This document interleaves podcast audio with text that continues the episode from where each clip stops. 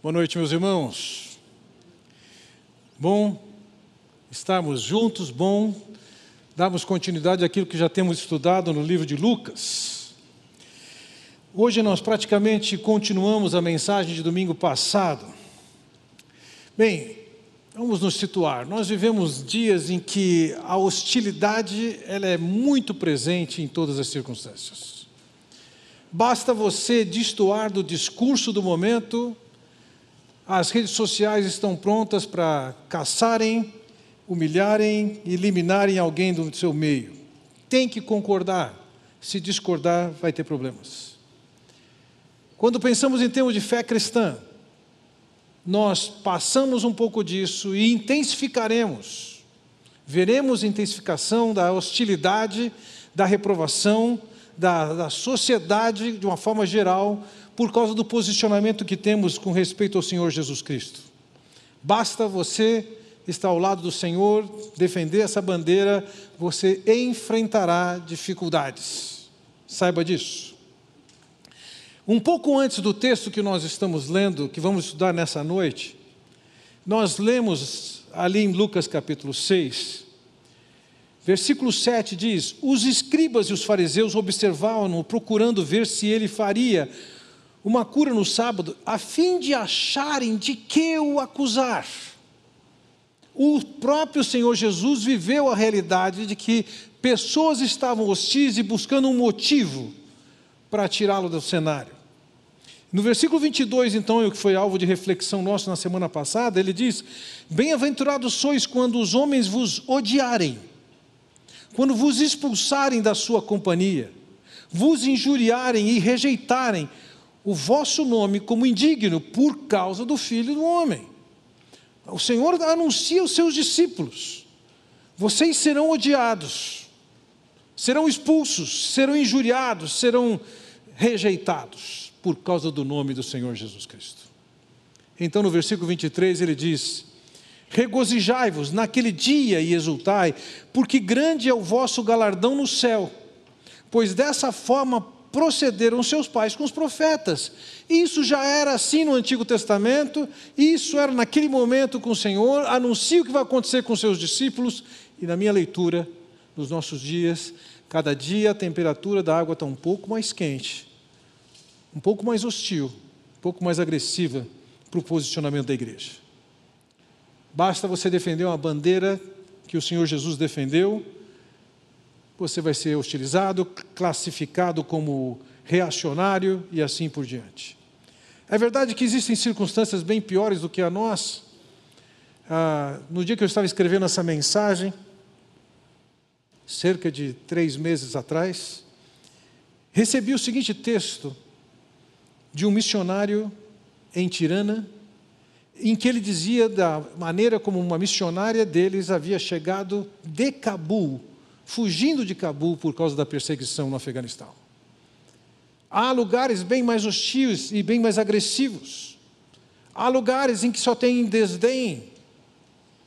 Como é que nós vamos lidar com isso? Seja uma hostilidade que acontece num ambiente de guerra, seja uma hostilidade velada, o que é que Deus espera de nós? Como é que nós devemos agir ou reagir nessas circunstâncias? No ambiente de trabalho, no lar, e em tantos outros lugares nós vamos viver essa experiência que o Senhor Jesus anunciou ali aos seus discípulos. Como é que nós vamos proceder? Observe no versículo 27 do nosso capítulo 6, ele diz: Mas eu digo a vocês que estão me ouvindo. Ele falou das bem-aventuranças, sendo a última, falando da ideia de perseguição. Ele falou do as, e aí ele insere um mas. Nessas circunstâncias, como é que vocês vão reagir a isso? E vejam, como uma resposta que o Senhor dá para nós nessas circunstâncias que nós procuramos evitar, não desejamos, Ele dá uma série de lições para aqueles discípulos e para nós, e entendam, isso é útil para nós. Primeiro lugar, útil no mesmo cenário, isso é, algum tipo de hostilidade por causa da fé que você tem. Em segundo lugar, eu diria que aquilo que é bom num ambiente de hostilidade é bom num ambiente qualquer. O enfoque do Senhor é que a hostilidade, a agressão, o desdém, a chacota, não são motivos para nós retalharmos ou nos escondermos. Os discípulos tinham uma tarefa e nós temos uma tarefa da comunicação do Evangelho. E ao fazermos isso, nós vamos enfrentar as hostilidades, o desdém, etc.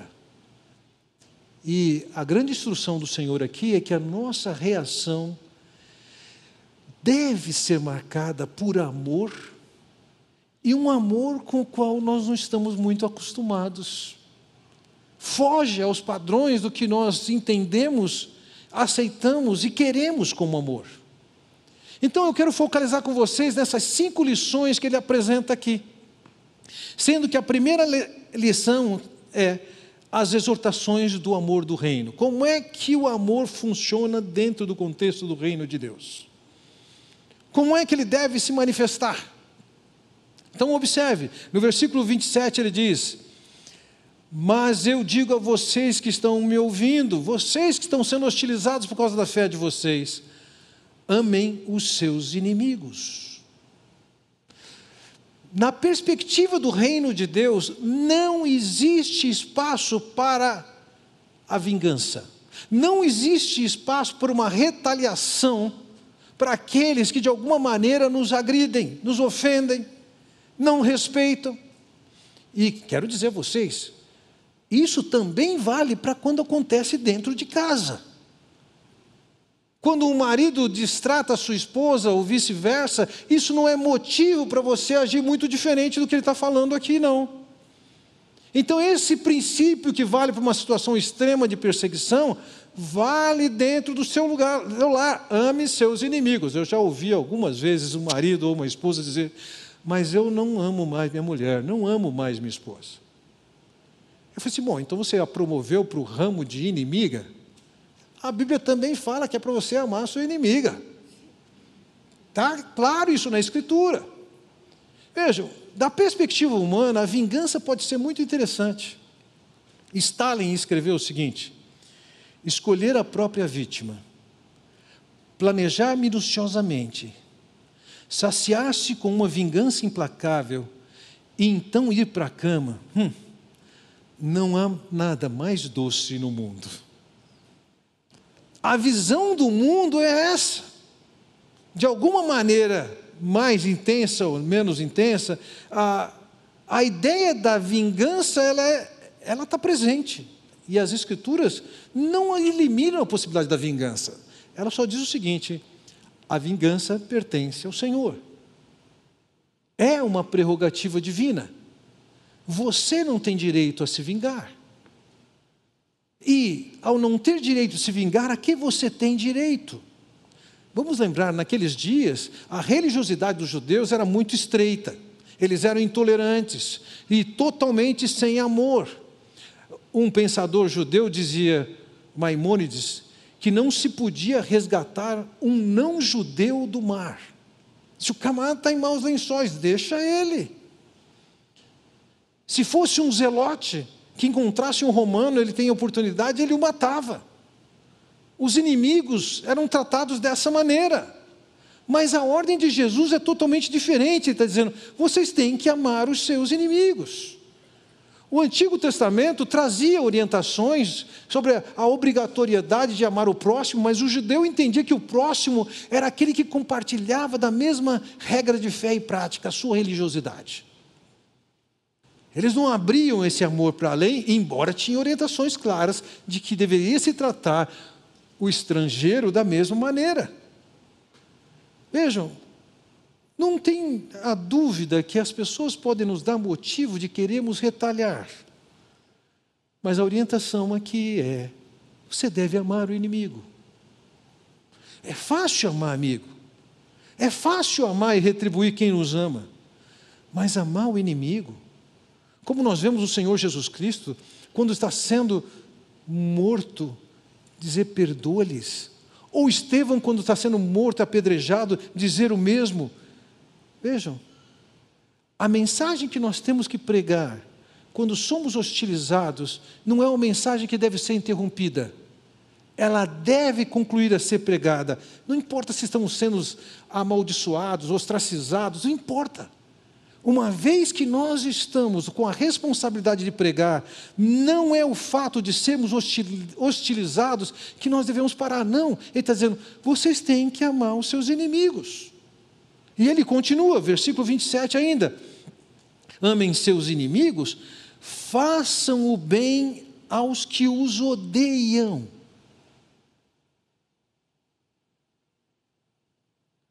É isso mesmo. Pessoas que manifestam ódio por você são alvos do seu fazer o bem. Isso é um princípio que está por toda a Escritura. Quando Pedro escreveu sua carta, em 1 Pedro 3,9, ele diz: Não retribuam mal por mal, nem insulto com insulto, ao contrário, retribuam como uma bênção. Desculpe-me, como uma bênção, sim. Romanos, o apóstolo Paulo diz: Não deixem que o mal os vença, mas vençam o mal praticando o bem. Há uma palavra clara aqui relacionada ao amor. Alguém que odeia você não pode ser alvo da sua retribuição na mesma altura. Você deve procurar fazer o bem para essa pessoa. Ele continua, versículo 28. Abençoem os que os amaldiçoam, orem por aqueles que os maltratam. Vejam, alguém está desejando o seu mal. Ele está dizendo: você deve abençoar essa pessoa. A pessoa quer que você se dê mal. A sua oração tem que ser, seu desejo tem que ser bênção. Nós fomos colocados neste mundo como instrumentos de Deus. Nós temos a responsabilidade de levar a mensagem de Deus. Então, nesse contexto de ódio, de retaliação, de maldição, isso não nos dá o direito de agir de tal maneira e nem tampouco nos dá o direito de pensar, deixa eu me proteger. Eu estou correndo risco aqui. Eu estou sendo vulnerável no meio desse ambiente. Ele está dizendo: não, o fato de você ser vulnerável não deve ser um motivo para você parar com o propósito que você deve ter de levar a mensagem do Evangelho. Amaldiçoou você, abençoe. Odiou você, faça o bem. É seu inimigo, ame. Então, as palavras que devem sair dessa boca, o que, que é? São palavras de bênção. Certa ocasião, o Senhor Jesus Cristo experimentou uma realidade de um povo que tratou com desdém com ele. A reação de dois dos seus discípulos é muito interessante. Tiago e João disseram: Senhor, queres que mandemos descer fogo do céu para os consumir? Que compaixão! A vontade deles é que viesse fogo do céu e destruísse aquele povo. Lógico, naquele grupo ali, onde o bullying valia, eles ganharam o apelido de filhos do trovão. O Senhor responde para eles: Vós sabeis do que, de, de, de que espírito sois, pois o filho do homem não veio para destruir as almas dos homens, mas para salvá-las. E seguiram para outra aldeia. Não é o fato de ser hostilizado, desprezado, etc., que nos deve levar a nos defendermos, a nos escondermos, a nos protegermos. O Senhor está dizendo o seguinte: vá em frente, o seu propósito é pregar o Evangelho. Vejam, ele também diz no final do versículo: orem por aqueles que os maltratam. Alguém maltratou você? Essa pessoa deve entrar na sua lista de oração. Você vai orar por ela, orar pela bênção de Deus na vida dela, orar para que ela se desperte e abra seu coração para ouvir a mensagem. Não existe espaço para retaliação. Não existe espaço para você se esconder ficar quietinho, se defendendo de hostilidades de outros. Não. Você deve lembrar a história de José. José foi traído pelo Egito. Nós encontramos essa história dentro do livro de Gênesis. Ele foi vendido pelos seus irmãos. Pode-se dizer, na vida dele, ele teve uma fase que ele comeu o pão que o diabo amassou. Vida dura. E de repente os irmãos aparecem e eles conseguiu, pela bênção de Deus, galgar posições, agora ele tem autoridade, tem poder. Ele poderia retalhar com seus irmãos, mas ele olha da perspectiva de que ele foi preparado por Deus. E o que os irmãos amaram contra ele estava debaixo do controle de Deus, de forma que agora ele estava em condição de ser bênção para o seu pai, para os seus irmãos, para o seu povo. Você está vivendo experiências de hostilidade, onde quer que seja, ele está dizendo: isso não dá o direito de você retribuir com a mesma moeda. Um filho de Deus, quando é hostilizado, desprezado, perseguido, ferido, ele tem que reagir com amor, ele tem que reagir com fazer o bem, ele tem que reagir com a bênção do Senhor, ele tem que reagir orando por essa pessoa. Esse é o padrão do reino. O padrão do mundo fora não tem nada a ver com esse, mas esse é o padrão do reino para você e eu. Então eu passo agora para falar com você sobre a segunda lição. E eu estou chamando aqui de segunda lição, são as ilustrações, maneiras como essas coisas podem acontecer. Naquele contexto, então, nós encontramos essas ilustrações que nos ensinam como reagimos. E de novo eu falo: se isso é uma expressão de amor que serve para um cristão viver numa situação de hostilidade, isso também serve para os relacionamentos que nós temos dentro de casa, que muitas vezes podem ter se deteriorado ao ponto que estão mais em briga do que outra coisa. O que é que você pode aprender disso? Lógico, você já entendeu a vingança está excluída disso. Mas qual deve ser a nossa resposta? Qual deve ser a nossa reação? Qual deve ser o nosso troco? Veja lá, versículo 29. Se alguém lhe bater numa face, ofereça-lhe também a outra.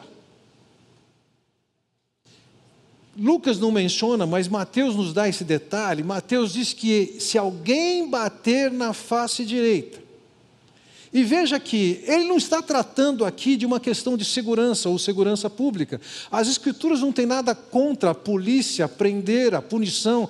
Isso está dentro do plano de Deus. Está do, dentro da ordenação de uma sociedade e é aceitável. Isso aqui está falando para pessoas que estão vivendo uma situação de hostilidade por causa da sua fé. Eu diria, se aplica a situações diversas. Não significa que você não possa se defender numa situação crítica, aliás, ouça, se fosse simplesmente bater numa face, isso é uma agressão, isso poderia ser o caso dessa passagem, mas quando pegamos o detalhe de Mateus que diz: se alguém bater na face direita,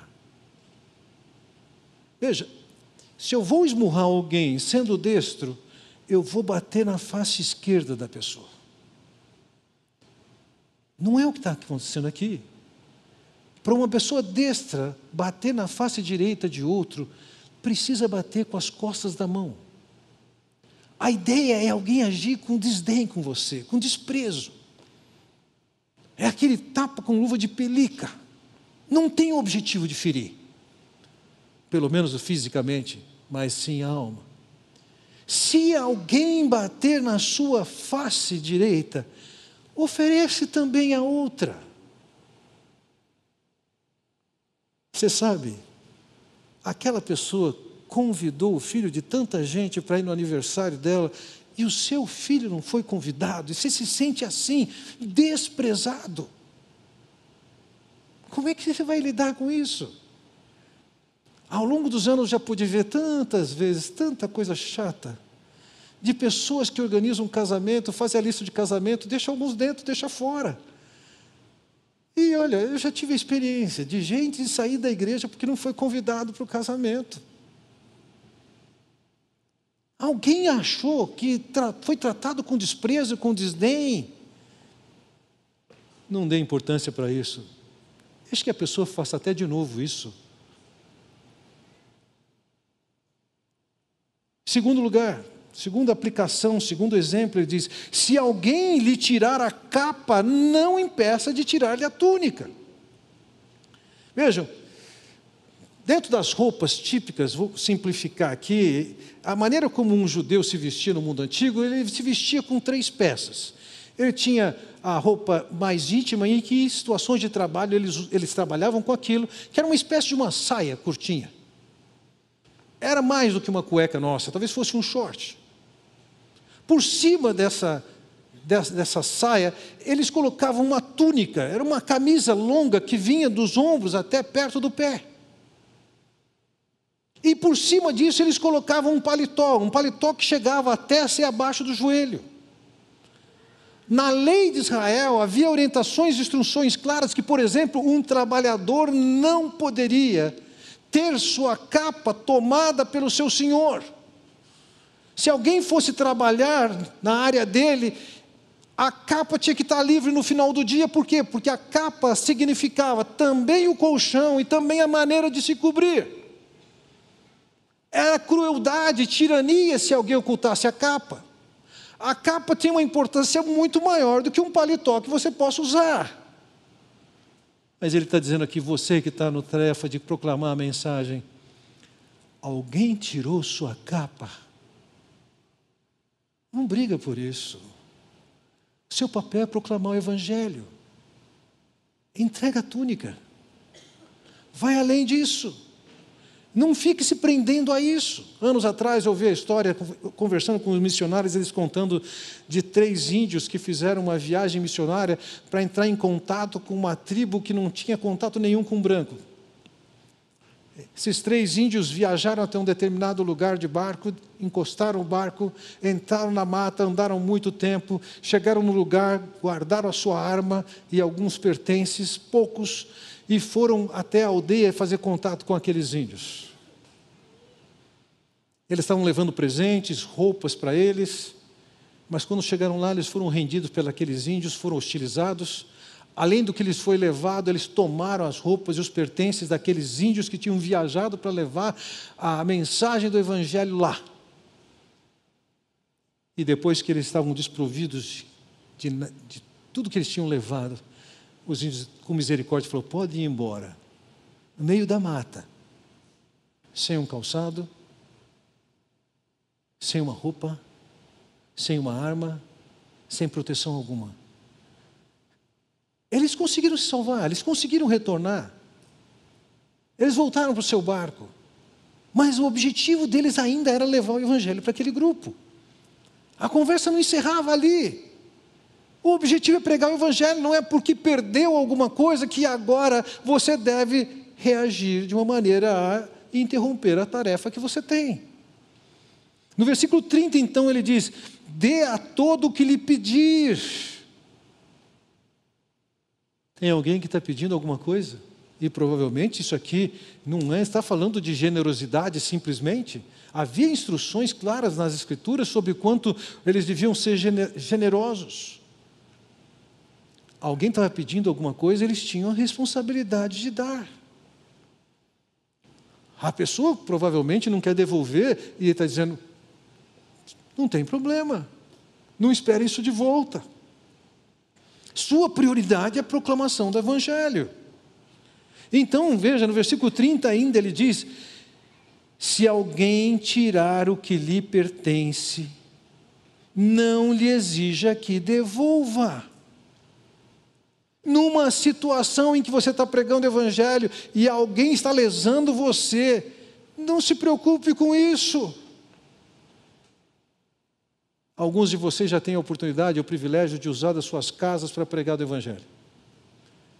Eu me lembro muito bem de participar de um grupo no lar, numa casa de um casal bem jovem. Primeiro ano de casado. Tudo novinho na casa deles.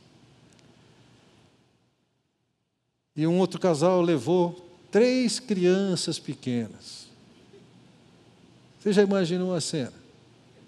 Curiosamente, na semana seguinte, todas as cadeiras estavam forradas de magipac. Estavam se protegendo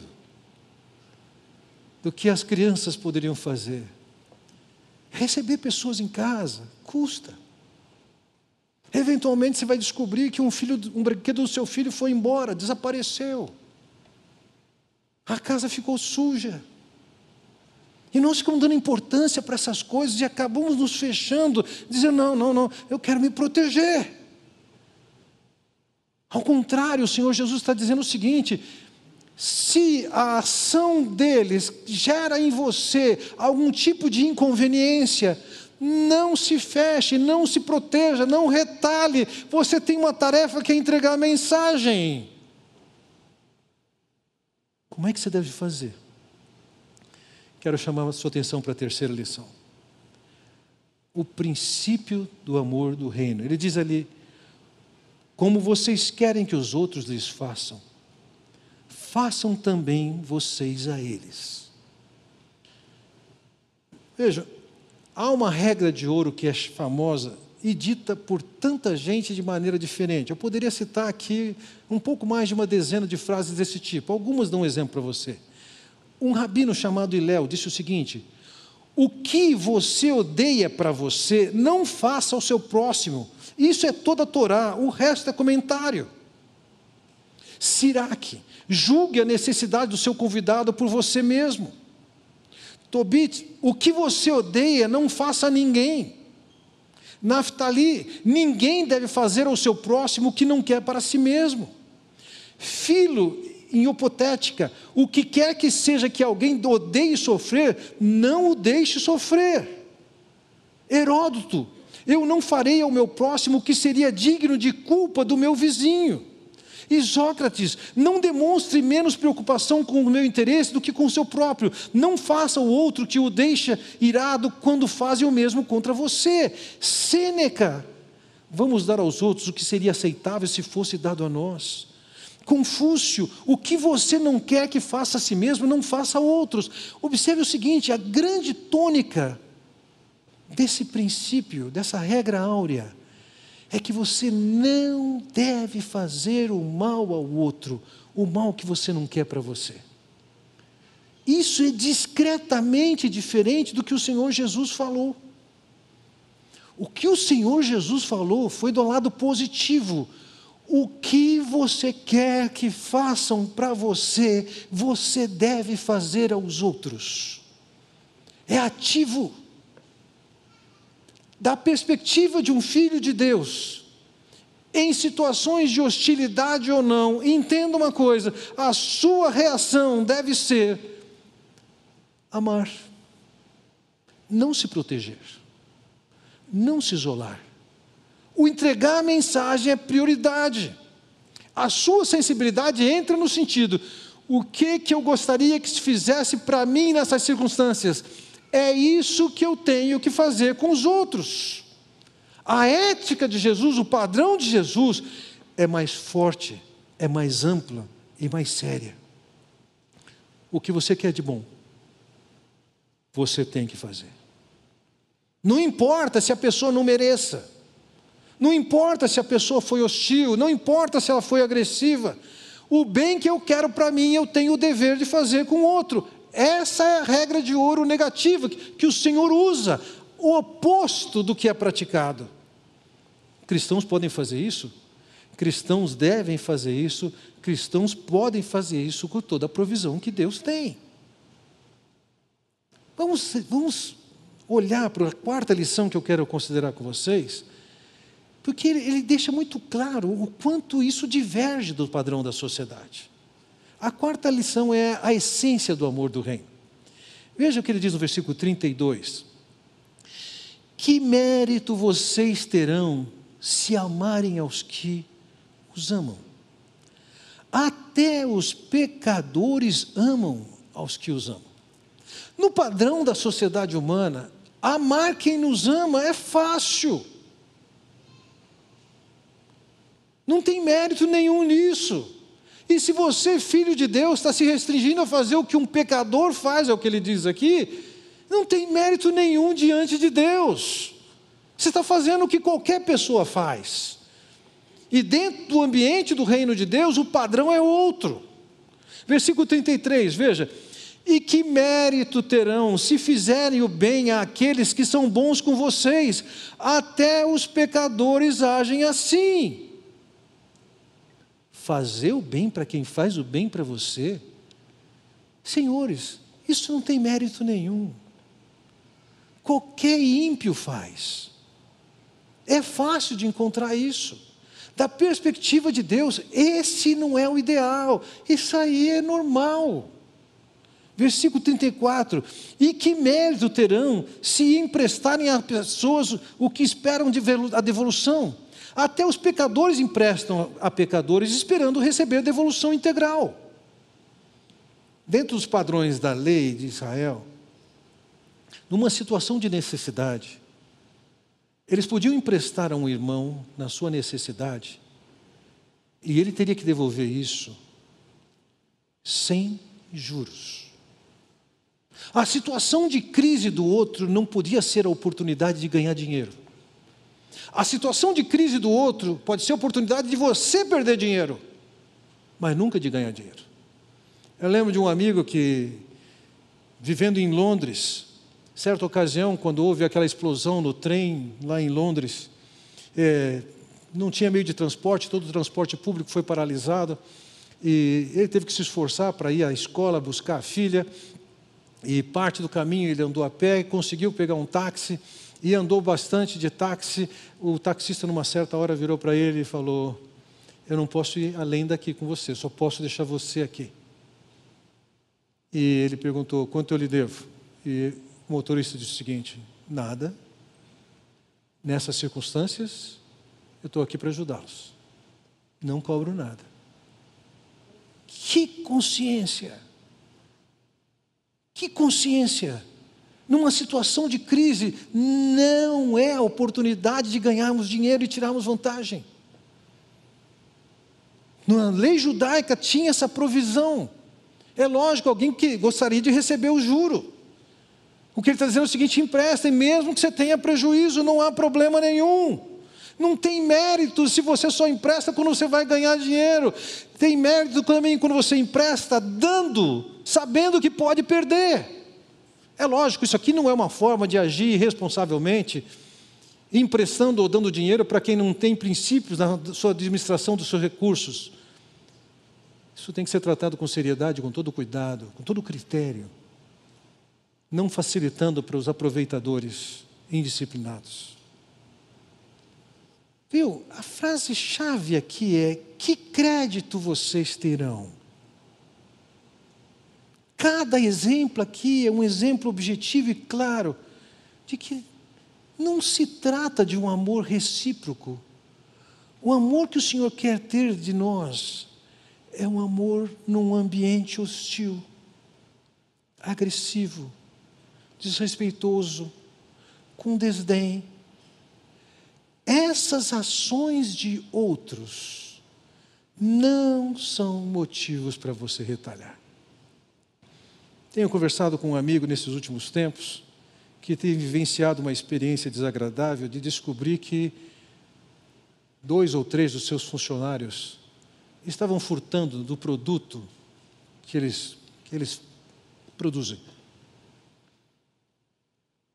Tinha todas as facilidades, todas as provas, fácil, demitir, justa causa relativamente simples. Entretanto, há uma preocupação ali. Aquelas pessoas não eram só funcionárias, eram pessoas de confiança, pessoas amadas e pessoas que são alvo da proclamação do Evangelho. É lógico que o advogado quer de uma maneira voraz que se destrua aquelas pessoas. O discípulo do Senhor Jesus Cristo, ele tem que pensar em mais do que isso.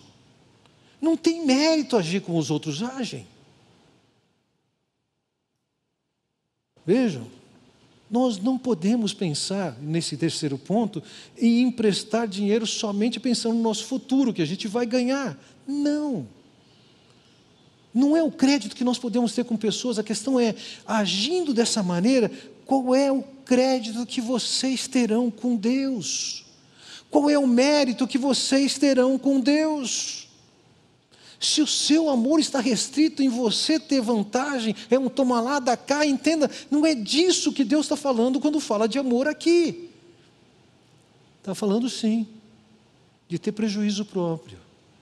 Está falando sim, de ser vulnerável, de continuar vulnerável e continuar amando. E isso dá mérito diante do Senhor Jesus Cristo.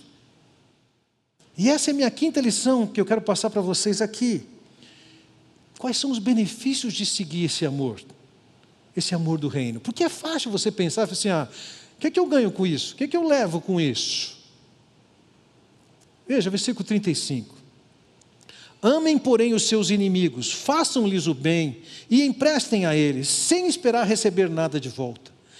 Então, a recompensa que terão será grande, vocês serão filhos do Altíssimo, porque Ele é bondoso para com os ingratos e maus. Observe aqui, agindo assim, Ele diz: a recompensa de vocês é grande. Agindo assim, você não vai ficar no prejuízo. O seu crédito, a sua recompensa, vem de Deus. E eu creio que nós devemos considerar, embora o texto não esteja abordando toda essa, alcançando todo esse espectro, uh, nós devemos pensar em dois tipos de retribuição. A primeira está bem clara aqui. A primeira ele diz o seguinte: então vocês serão filhos do Altíssimo. Ele não está querendo dizer que se você agir dessa maneira amorosa, você vai ter a salvação e vai ser filho de Deus. Não. A única maneira de ser filho de Deus é através do Senhor Jesus Cristo, é pela fé na sua graça. A ideia aqui do que é ser filho de Deus significa que você vai ser uma reprodução do caráter do seu pai. Tal pai, tal filho. Deus nos ama sem que a gente mereça. E quando nós amamos da mesma maneira, nós estamos agindo de acordo com o Pai. Então, a primeira retribuição é a reprodução do caráter de Deus em nós. Isso acontece agora. O ambiente em casa está hostil entre o marido e a mulher, e um dos dois decide: eu quero ver o caráter de Deus acontecendo em mim.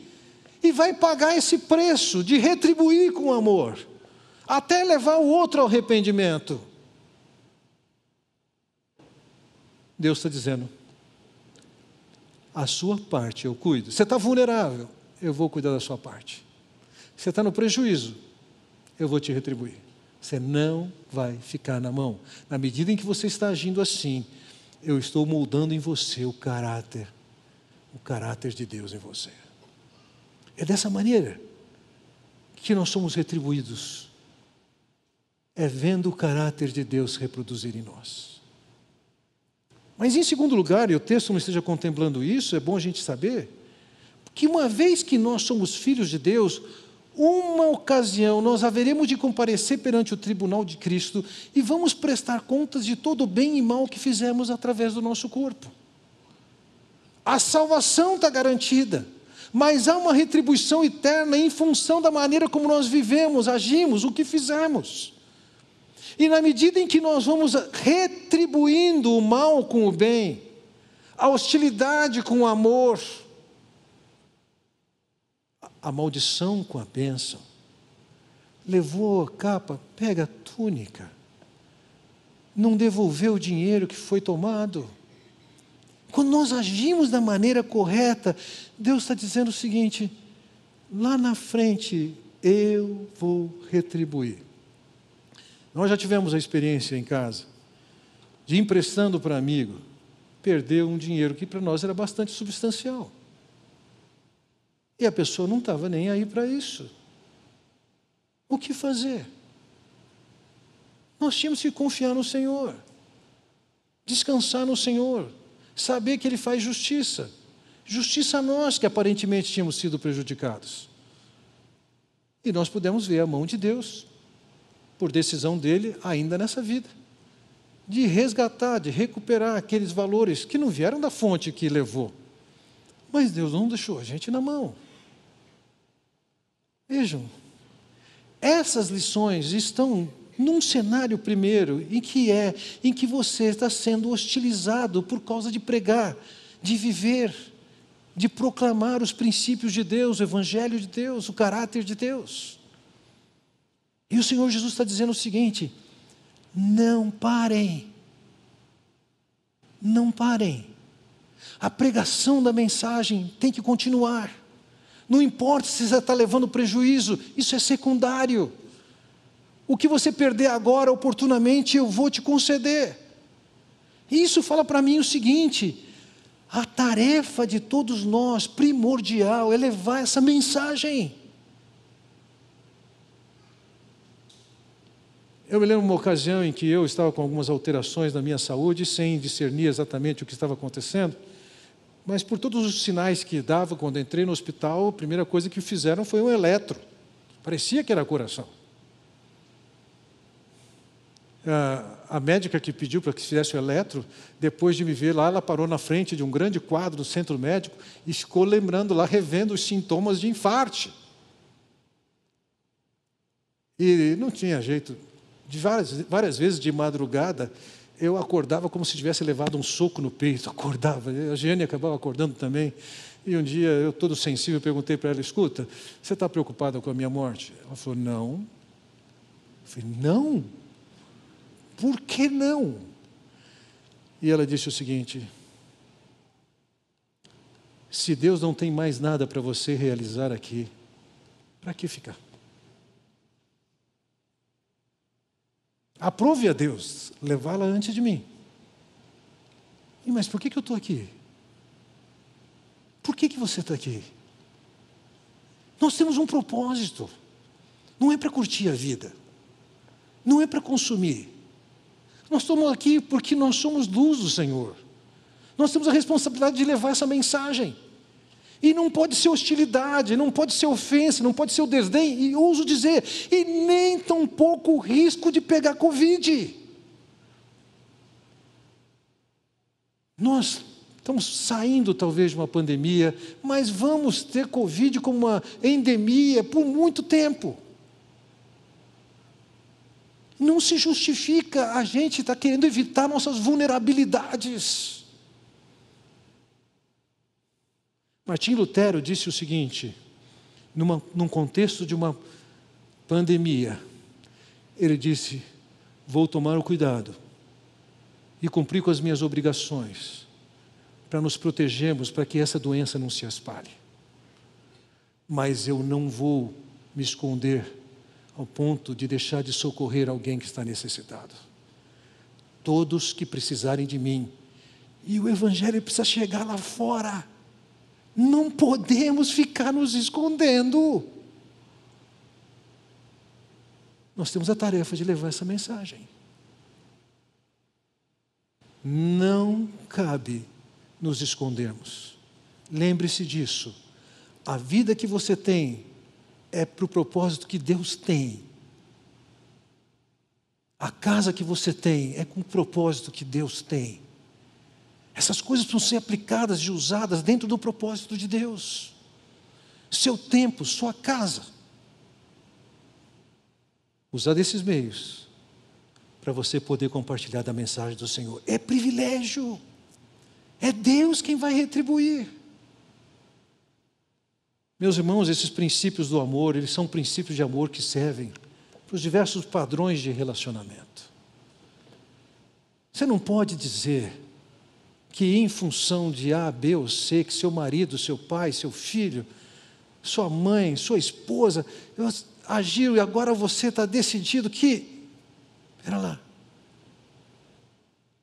Eu não estou dizendo com isso que não existe espaço para uma possibilidade de divórcio. Há circunstâncias que o divórcio é quase imperativo.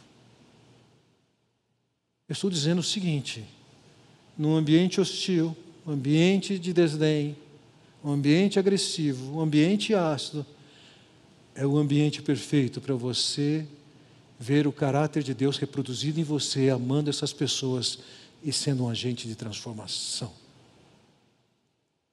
Lembre-se, esse é o padrão de amor do reino de Deus. É muito além do que você e eu somos capazes de fazer por nós mesmos, mas o Espírito de Deus pode fazer em você e em mim. Vamos lá, gente. Nós não somos consumidores por excelência, nós fomos chamados para ser servos. Deus abençoe vocês, vamos orar. Pai Celestial, quero te agradecer pela oportunidade que temos de olhar para a tua palavra, de sermos chocados pela tua palavra, sermos chocados pelo teu padrão. É fácil nós racionalizarmos, justificarmos em função dos padrões e do jeito dessa sociedade viver. Ó oh, Pai bondoso, faz de nós servos que vivam de acordo com a tua orientação, de acordo com a tua determinação. Transforma-nos. Faz de nós instrumentos para qualquer situação de comunicação, de expressão de amor, de compartilhamento da tua mensagem. Eu oro no nome do Senhor Jesus Cristo. Amém. Deus os abençoe.